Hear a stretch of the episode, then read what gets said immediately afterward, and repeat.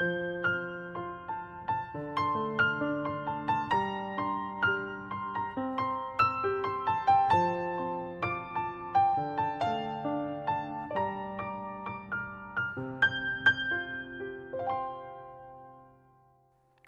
家好，我们是读书郎，我是既然。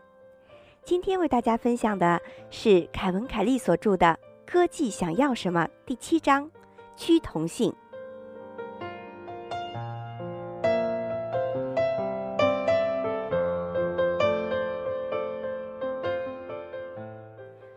趋同进化有两个维度，一个是历史进程，它呈现出必然性；另一个。是在空间的横截面上，它呈现出来的同时性。在上一章考察了趋同进化在历史进程中的必然性之后，本章凯文·凯利的注意力集中在同时性上。在过去一百到两百年里，重大发明和发现层出不穷：电话、电报、皮下注射器、疫苗、打字机等等。这些发明的一个共同特点是，同一时间独立产生的相同发明实例如此普遍，表明科技进化的趋同方式与生物进化是一样的。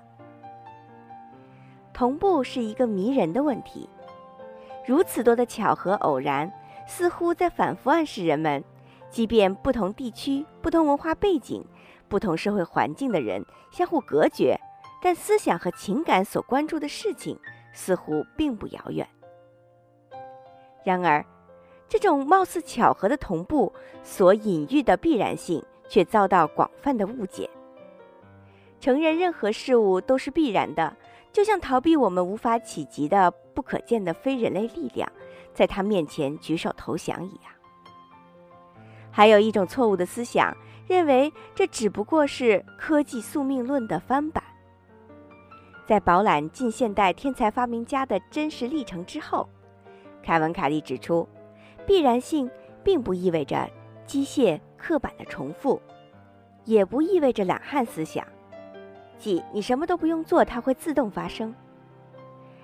在考察不同文明的进化历程后，凯文·凯利意味深长地写道：“任何物种的诞生。”有赖于其他物种组成的生态环境是否准备好养分和生存空间，是否善于捕捉和倾听生命进化中的强劲呼声，积极投身和参与到进化的洪流中，才是必然性的最佳角注。这一趋同进化的瑰丽图景才会得以显现。我们事实上无法实现想要的跳跃式发展。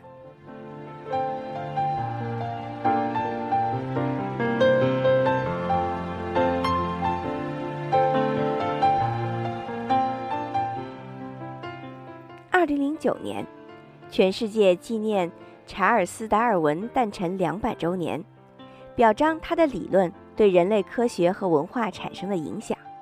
纪念庆典忽略了阿尔弗雷德·拉塞尔·华莱士，他在几乎相同的时期，一百五十年前，创立了同样的进化理论。奇怪的是，华莱德和达尔文都是在阅读托马斯。马尔萨斯关于人口增长的著作后，创建自然选择理论的。在华莱士的相似发现公布之后，达尔文受到了鼓励，才发表了他的成果。如果达尔文在其著名的航海旅行途中死去，当然在那个时代这种命运并不少见，或者在伦敦研究期间染病而死，我们将纪念华莱士的诞辰。他会成为创建这一理论的唯一天才。华莱士是一位生活在东南亚的自然学家，同样经受多种恶疾的折磨。事实上，他在阅读马尔萨斯的著作时，身染了一种使人体力衰竭的丛林热。即便贫穷的华莱士被这种印度尼西亚传染病彻底击垮，而达尔文也与世长辞。但从其他自然学家的笔记来看，显然还会有人得出自然选择导致进化的理论。即使他们从来不读马尔萨斯的著作，有人认为马尔萨斯本人已接近产生这种思想。这些人不会以同样的方式论述这一观点，不会提出同样的论点，也不会引用同样的证据。但无论如何，今天我们都会纪念自然进化论诞辰一百五十周年。看似巧合的事物，在科技发明和科学发现领域反复出现了很多次。亚历山大·贝尔和伊莱莎·格雷都在1876年2月14日这一天申请电话专利。这种不大可能发生的同步性，导致两个人互相指责对方存在间谍、剽窃。贿赂和欺诈行为。雷格听信了其专利律师的草率建议，抢先一步的递交了申请，因为电话技术不值得严肃对待。可是，不论获胜的是贝尔王朝还是格雷王朝，我们都会在大街小巷布满电话线，因为尽管贝尔获得了专利权，但在格雷之外，还有发明家若干年前。已经研制出了可工作的电话模式。事实上，早在十多年前，也就是1860年，安东尼·梅乌奇已经为他的远距离传音技术申请了专利，采用的原理与贝尔和格雷的相似，但因为他的英语极差，家中贫困，又缺乏商业头脑，1874年他未能延长专利期限。在他们之后不久。无可比拟的托马斯·爱迪生登上了历史舞台。虽然因为无法说明的原因，他没有在电话竞赛中获胜，但在1877年，他发明了可用于电话的麦克风。1901年，《电的时代》的作者帕克·本杰明评论道：“重点不是一项重要的电器发明诞生了，而是多人宣布发明电话的荣誉应该归于他。”对于任何领域的任何类型探索的历史，只要深入挖掘足够的资料，就会发现，申请第一优先权的不止一人。实际上，人们很有可能发现，每一件新生事物都有很多父母。第一次观察到太阳黑子的不是两个人，而是四名独立观测者，包括伽利略，时间都是在一六一一年。我们知道。温度计有六位不同的发明人，皮下注册针头有三位。爱德华·詹纳之前有四位科学家各自独立地发现了接种疫苗的功效。肾上腺素有四次被首次分离。三位不同的天才发现了小数。电报被约瑟夫·亨利、塞缪尔·摩斯、威廉·克库。查尔斯·惠斯顿和卡尔·施泰因海尔反复发明。法国人路易·达盖尔以摄像技术发明者著称，但是还有三个人：尼塞弗尔·涅普斯、豪尔克里士·弗罗伦斯和威廉·亨利·福克斯，也各自研究出了同样的技术。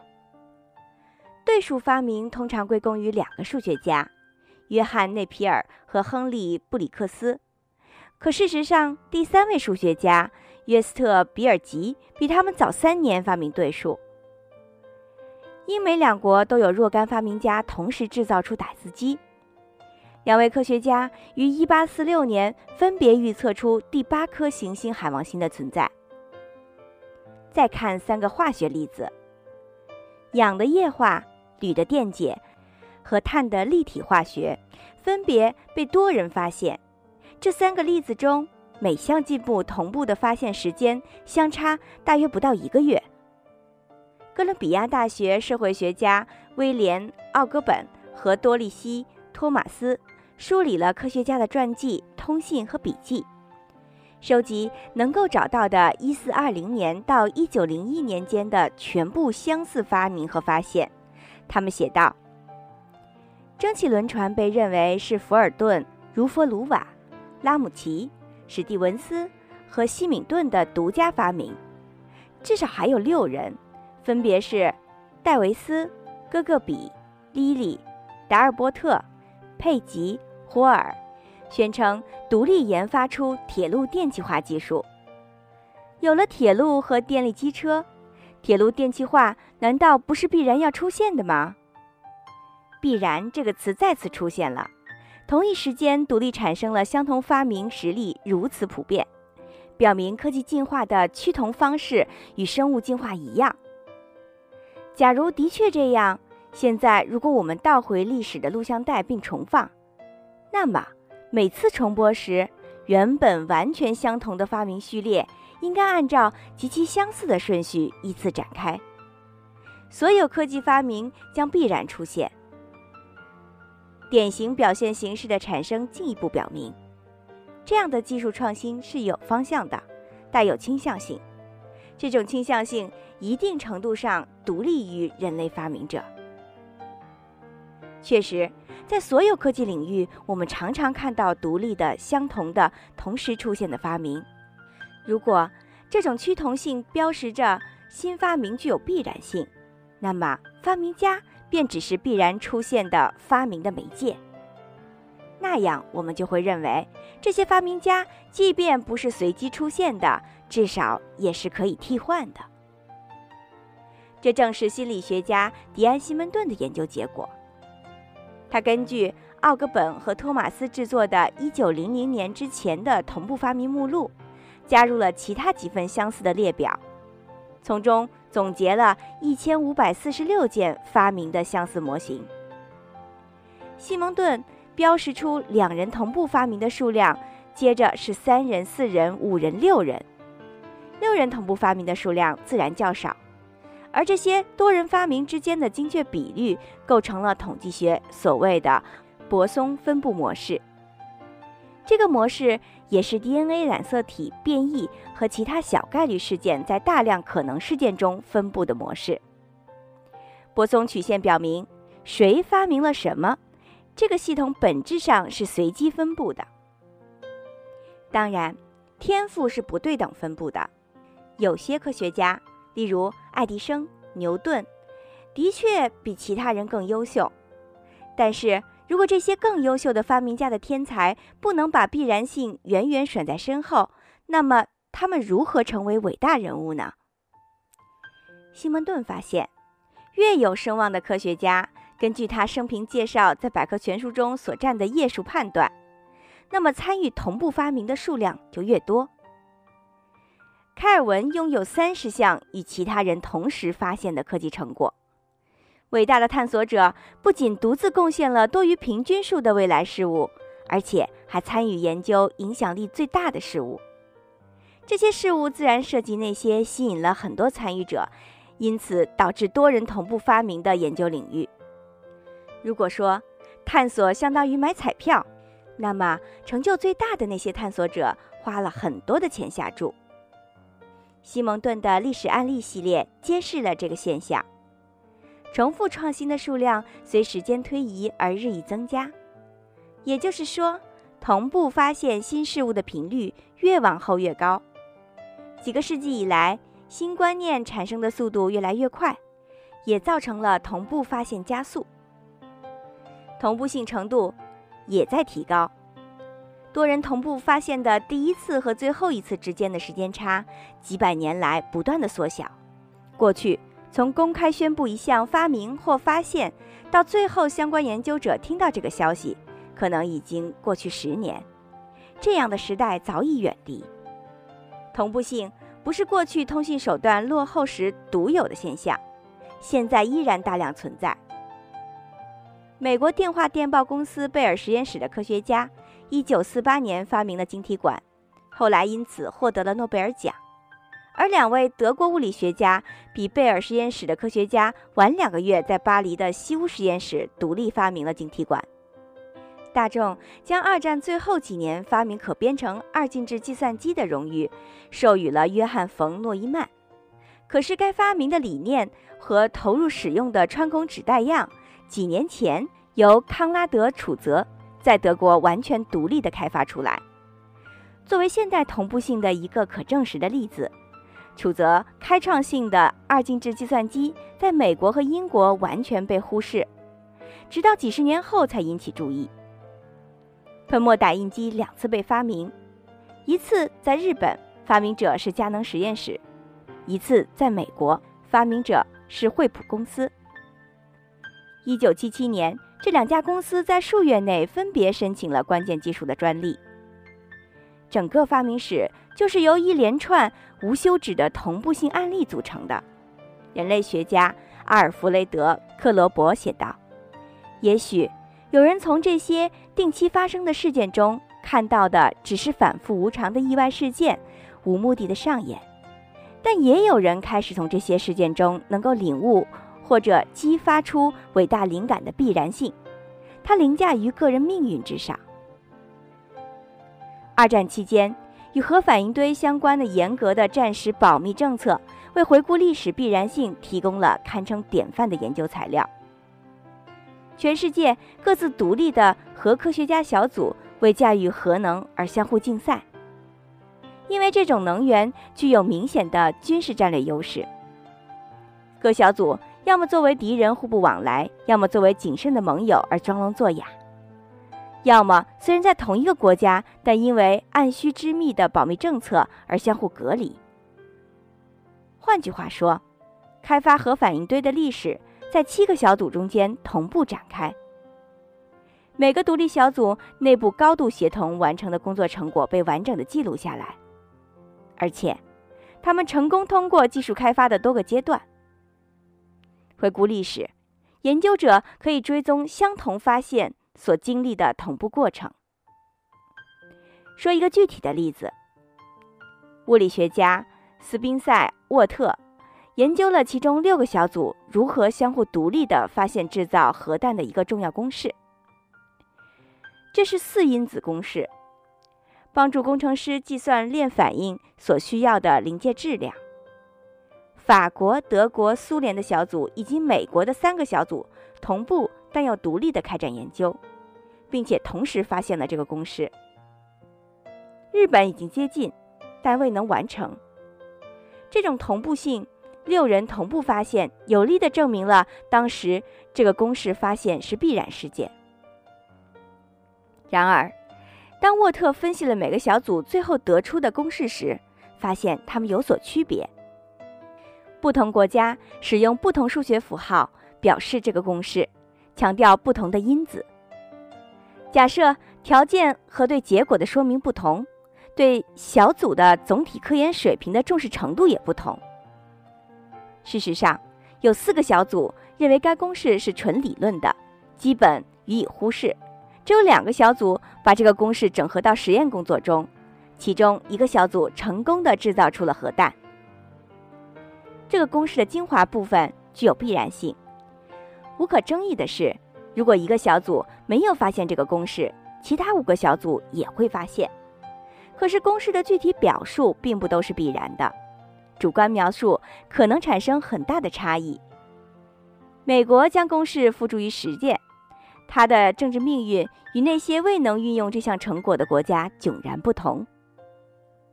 牛顿和莱布尼茨被誉为微积分的发明者，可是事实上他们的计算方法不同，只是随着时间的流逝，两种方式殊途同归。约瑟夫·普利斯特利产生氧气的方法与卡尔·舍勒的不同，他们采用不同的逻辑，开启了同一个必然的新阶段。两位天文学家约翰·科西亚当斯和于尔班·勒维耶正确预测到了海王星的存在。实际上，他们计算的行星轨道并不相同。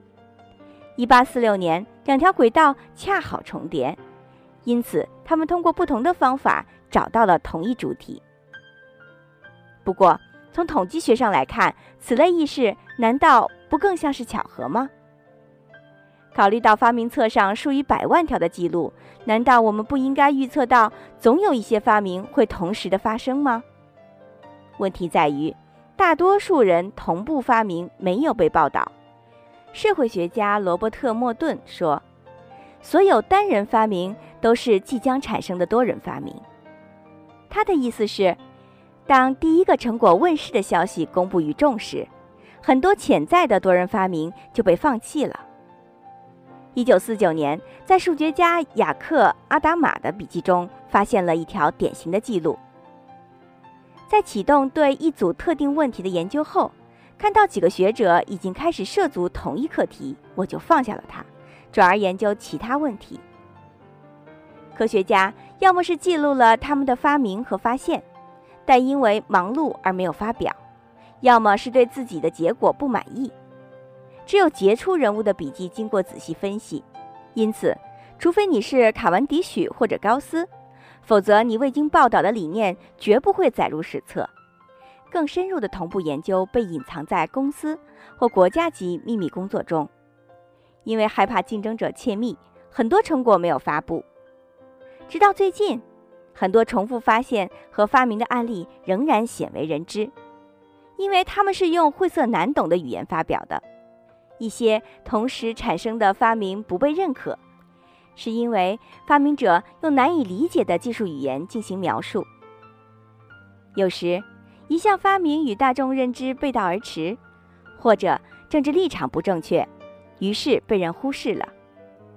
而且，一旦某项发明被公之于众，并且进入广为人知的知识殿堂，此后。所有得出同一结果的研究将被视为对最初成果的进一步证明，不管获得的结果实际上过程是怎样的。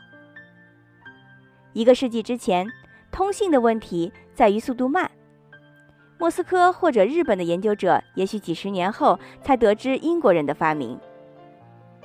今天的问题则是数量太多，这么多领域这么快速地出现这么多的已发表成果。以至于人们很容易忘记哪些发明已经存在了。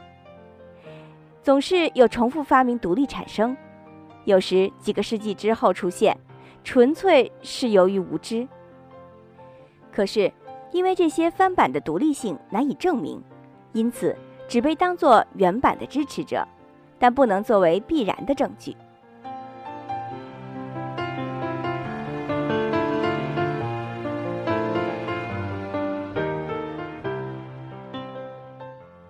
今天就为大家分享到这里，下一次我将为大家继续分享神奇的趋同性。感谢您收听由凯文·凯利所著的《科技想要什么》第七章趋同性。我是既然，我们是读书郎，谢谢收听，再见。